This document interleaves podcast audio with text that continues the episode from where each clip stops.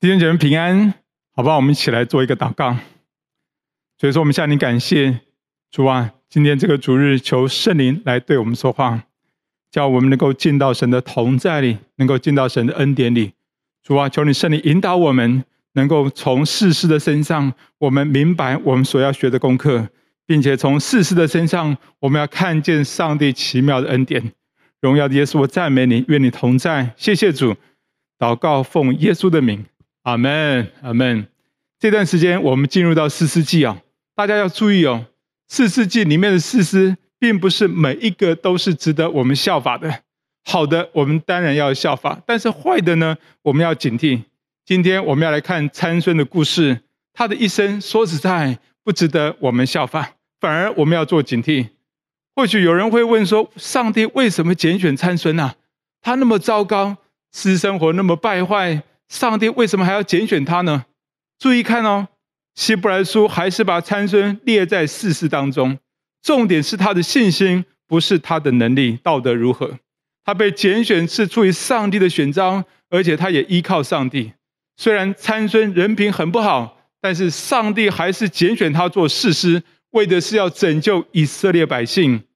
那可见上帝的选召跟人的跟人的品格行为没有关系。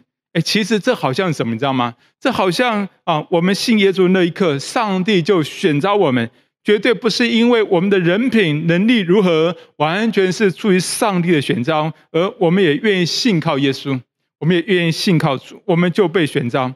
但是接下来我们要如何过一个蒙福、喜乐、有影响力的人生呢？有一个关键很重要，也就是说，我们要正确的回应上帝。上帝已经呼召你了，而你要正确的回应上帝，这个就跟你的人品很有关系。如何能够活出一个蒙福、喜乐、有影响力的人生呢？我们来看参孙，照理说他应该是可以的，因为上帝拣选他，对他的一生有美好的计划，同时呢，上帝也赐给他能力，能够活得出来。可是他却没有正确的回应上帝，结果他一生都活在失败当中。其实上帝对每一个人都有美好的人生计划，而且把相关的能力恩赐赐给他。但是我们能不能活出一个蒙福、有影响力的人生呢？就看我们有没有正确的回应上帝。从今天的经文来看，参上帝对参孙一生的计划是什么呢？简单的说，上帝呼召他做。终做拿西尔人，而且是终身做拿西尔人，并且去拯救以色列百姓。拿西尔人是什么？拿西尔人这个字的意思就是分别出来。拿西尔人就是甘心乐意奉献给上帝、被上帝所用的人，也就是分别为圣归给上帝的人。拿西尔人跟祭司不太一样，祭司也要奉献自己被神所用，但是祭司一定是立位支派的人。可是呢，拿西尔人不一样，拿西人不受这个限制，所有的支派的任何人，不分男女老少，不分贫富贵贱，每一个人都可以奉献自己做拿西尔人。哎，其实这是隐藏在旧约里面的一个万民皆祭司的观念，每一个人都可以分别为圣，被神所用。而上帝对拿细耳人的生活有一些特别的要求。基本上就是要求他们过一个分别为圣的生活。有哪些要求呢？有三点要求。第一，拿西尔人清酒、浓酒都不可以喝，葡萄制品也不可以吃，因为这些都有酒精的成分。因为酒会使人思想混乱，肉体不受控制，甚至会因为醉酒而亵慢上帝，造成重重大的错误。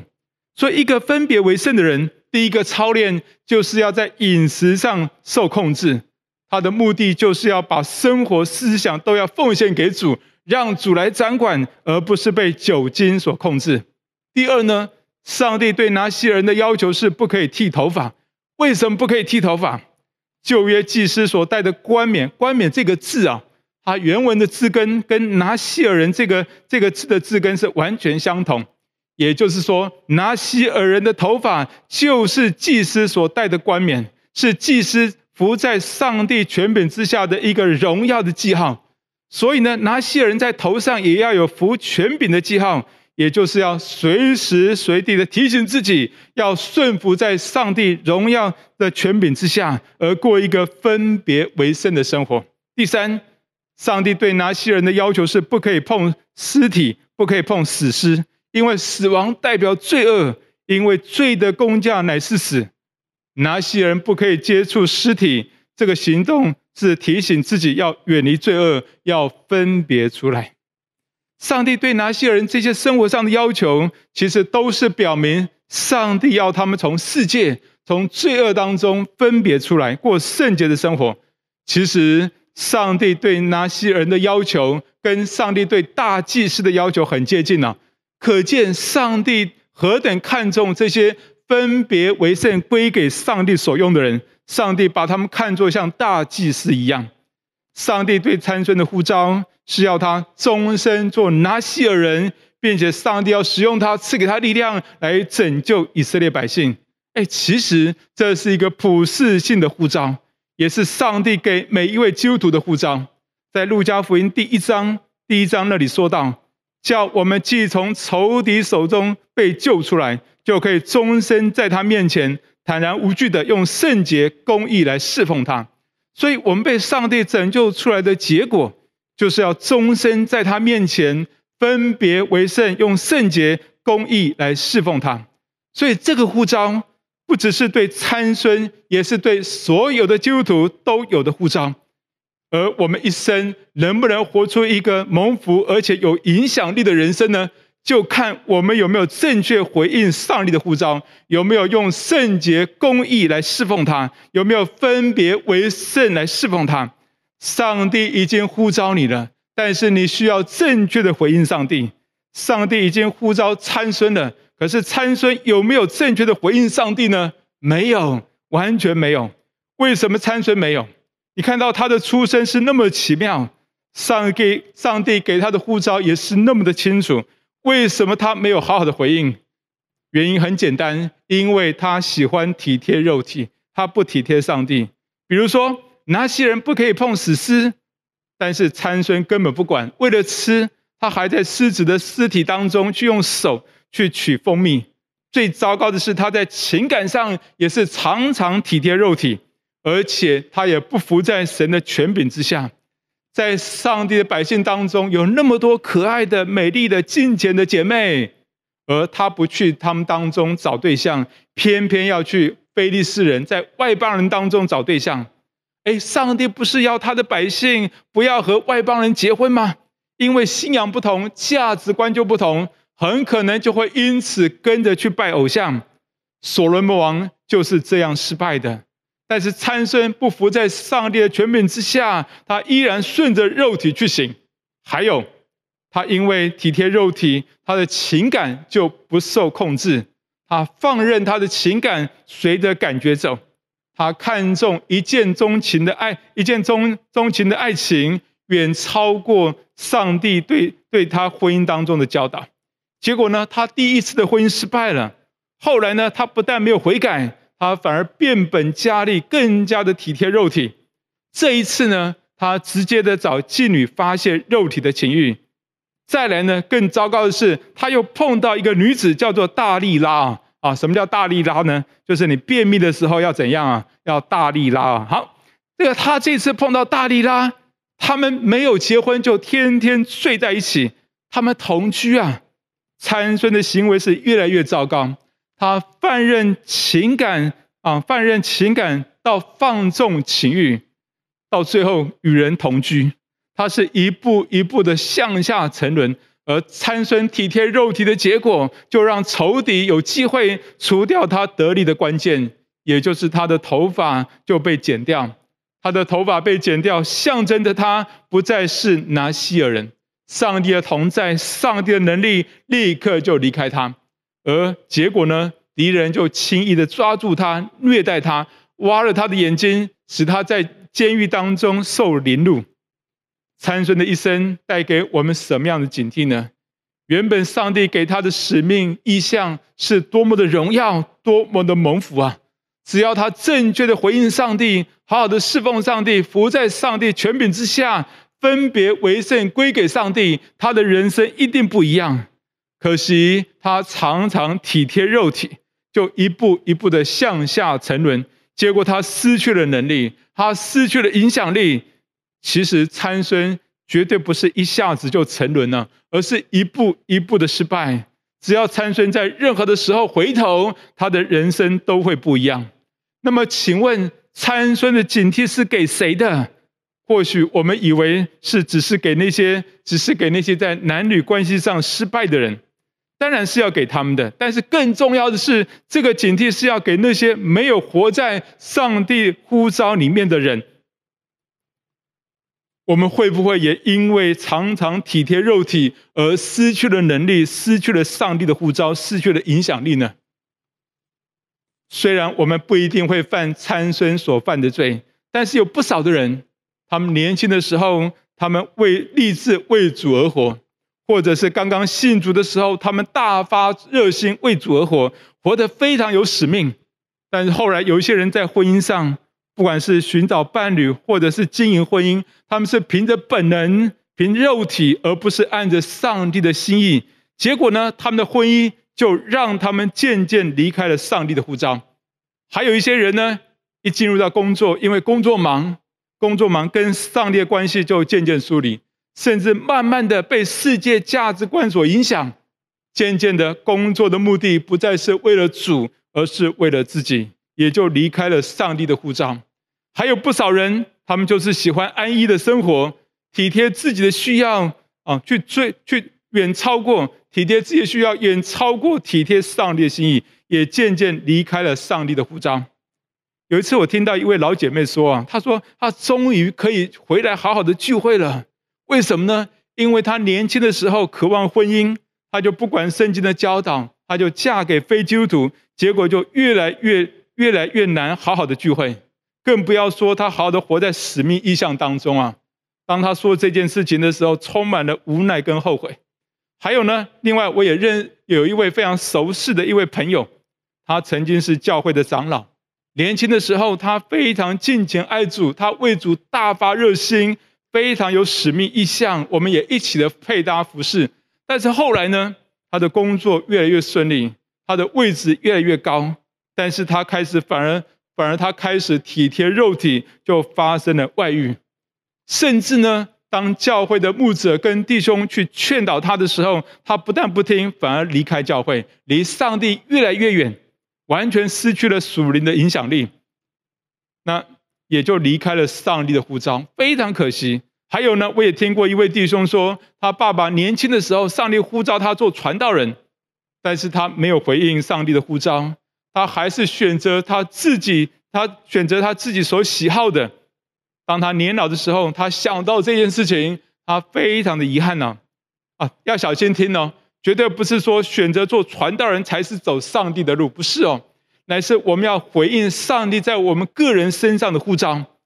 其实，上帝呼召大部分的人都是要在职场上做双职的传道人，而不是在堂会里面做传道人。而我们都要正确的回应上帝，而不是啊，呃，呃，嗯，啊，那参孙带给我们的警惕是什么？参孙带给我们的警惕是不要体贴肉体啊，不要体贴肉体，因为体贴肉体的人会失去能力、失去意向、失去使命、失去影响力，而要正确的回应上帝，要分别为圣，终身用圣洁公义来侍奉他。那么，如果我们曾经失败，我们又如何能够重新得力，重新得回意向使命，得回影响力呢？有一个关键因素，就是要重新奉献给上帝，奉献给主，重新做拿细耳人。不管过去你有多么的失败，当我们重新回到上帝面前，奉献给主，重新做拿细耳人的时候，我们就会重新得力，重新得回意象，得回使命，得回影响力，永远都有机会。我们来看看参孙的经历，士师记十三到十六章都是参孙的故事啊。大部分的经文都让我们看到参参孙的失败，他的行为跟我们所想象的领袖非常不一样。但是第十五章、十六章的最后一句话都记载着说，参孙做以色列士师二十年，参孙做以色列二十二十年。这句话隐含着很重要的意义。在人看来，参孙根本不配做士师，不配做领袖。不过，上帝选召他，上帝就用他，并且承认他士师的身份。所以，参孙做以色列士师二十年。参孙能够做事师，完全是上帝的选召，完全是出于上帝的恩典。甚至由于参孙的败坏，使得他落入仇敌的手中，但是上帝却没有放弃他。就当参孙啊被挖了眼睛，在监狱当中受尽凌辱的时候，哎，这里出现了一节圣经，看起来很不起眼，却是非常重要的经文。我们来看啊，十六章二十二节，那里说：“然而，然而他的头发被剃之后，又渐渐长起来了。”哎，这象征着什么？这象征着上帝再次接纳他做拿西尔人，重新恢复他拿西尔人的身份。所以，当参孙被带到啊，被带到非利士人的大衮庙里面的时候，像猴子一样被戏耍。他再一次的呼求耶和华说：“主耶和华，求你眷恋我，上帝啊，求你赐我这一次的力量，使我在非利士人身上报那挖我双眼的仇。”立刻，上帝的能力再次回到参孙的身上。参孙抱住两根柱子，用力一拉。啊那个、那个、那个庙大衮庙就好像哦，就好像这个叠叠乐一样，整个塌下来，压住首领跟房屋的众人。这样参孙死的时候所杀的人，比他活的时候所杀的还多。上帝依然使用他拯救了以色列百姓。在参孙的故事当中，参孙似乎没有做过什么好事，唯一他做对的是什么？就是他两次求告耶和华。还记得？在士师记里面，一直有一个循环，我们叫做四部曲，对不对？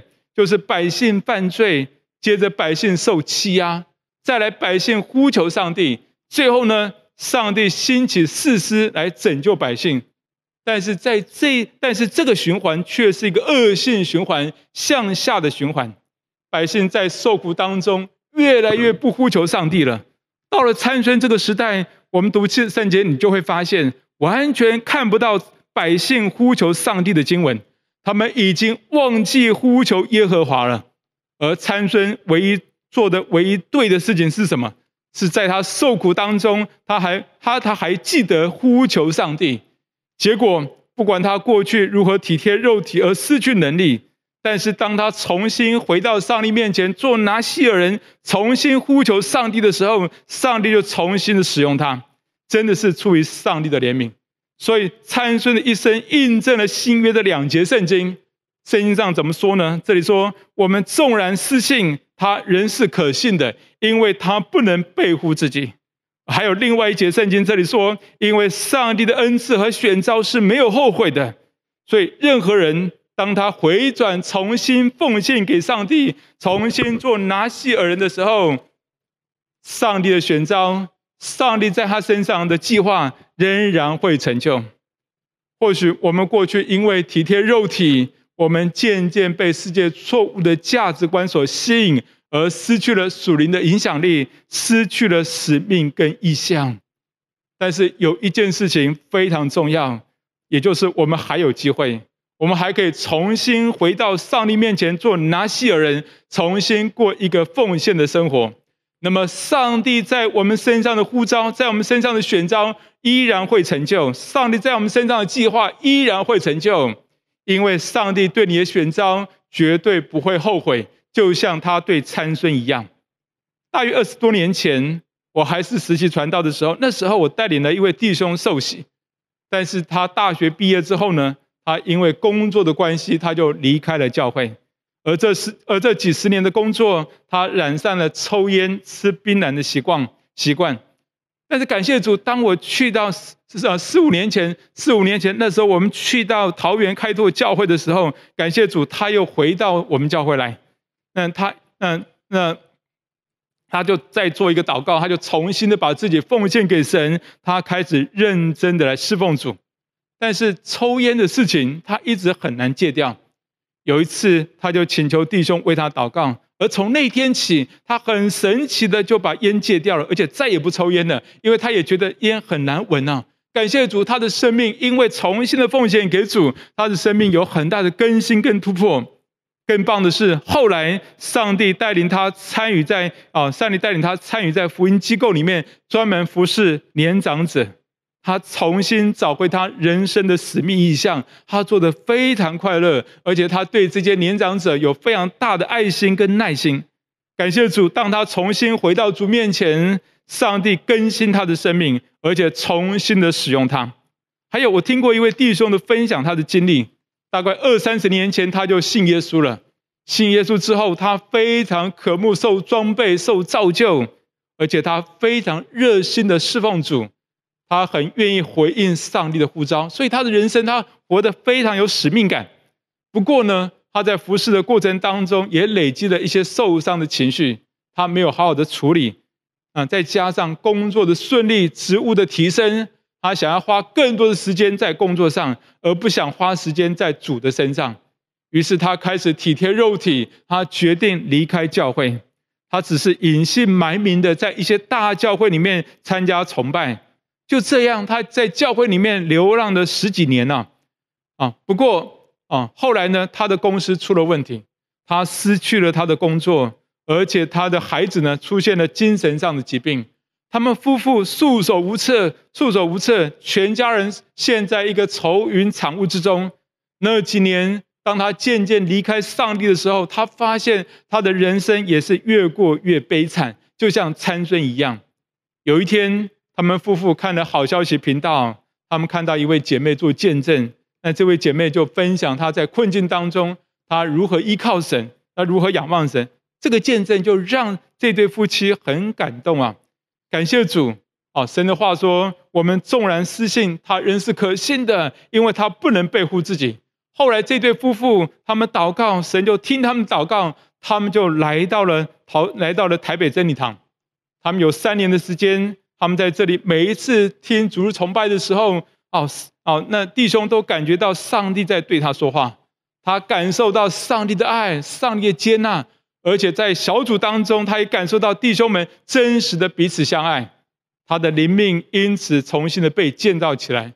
不过呢，后来发生一件事情，在他们有一天，在他们小组当中，有一位爱主的弟兄一不小心啊，从从楼上摔下来就过世了。而这件事情带给他很大的冲击，他对主的信心再一次的受到很大的考验。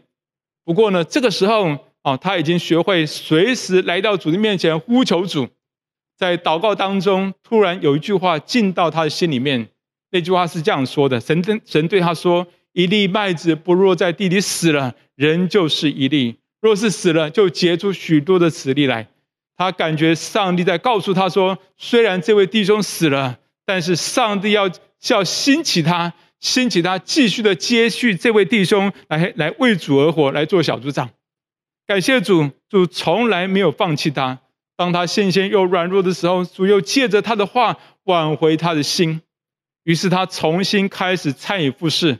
不久之后，他就接下小组长的侍奉。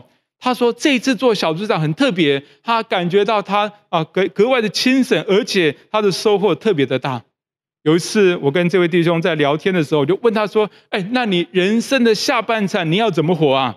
他想了一下，他说：“啊。”他跟他要跟他跟上帝祷告，他要在职场上为主做见证，而这是他以前从来没有做过的事情，并且他说他希望将来在各样的环境当中都可以传福音给别人。感谢主，他重新的奉献自己，重新的奉献自己，他把他人生的下半场都奉献在主的面前，要一生活在主的呼召当中。感谢主，主从来没有放弃他。虽然他曾经远离上帝，但是上帝一直都没有放弃他。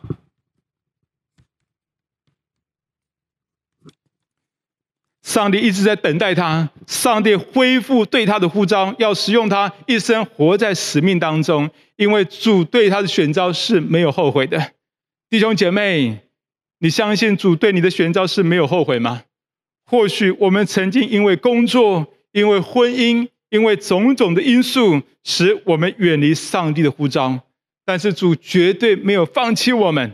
当我们呼求上帝，当我们重新奉献给他，当我们重新做拿西尔人的时候，主一定会使我们活在他的使命意象里面，过一个蒙福且有影响力的人生。我们一起来祷告，好吧？我们有点时间安静在主的面前，有一分钟时间，我们安静求问主，我们求圣灵光照我们，在我们人过去的人生当中，我们是不是因为体贴肉体？我们因为体贴肉体，我们随着这个世界的风俗。以至于我们越来越离开上帝的呼召，我们越来越越来越没有办法活在使命意象当中，我们只活在自己的劳劳碌忙忙碌碌当中，却没有活在神的使命意象当中。好吧，我们来到上帝面前，我们求圣灵光照。如果我们是活在那个肉体当中的，求神帮助我们，能够从那个肉体当中出来。重新奉献给神，能够回到上帝的使命跟意象里面。我们一起来祷告。所以说，我们再次仰望给主。我真的恳求圣灵帮助我们，让我们学会体贴圣灵，而不是要去体贴肉体。主啊，你帮助我们，赦免我们。过去我们因为体贴肉体，我们离开了你的使命跟呼召，我们离开了你给我们的意象。主啊，求你赦免我们。主啊，让我们不是为这世界而忙忙碌碌。我们乃是要为主而活。我们活在这地上，最重要的是，不管我们的工作、家庭，都是要为主而活。让我们活在主的使命里面，以至于我们的一生是一个蒙福而且有影响力的人生。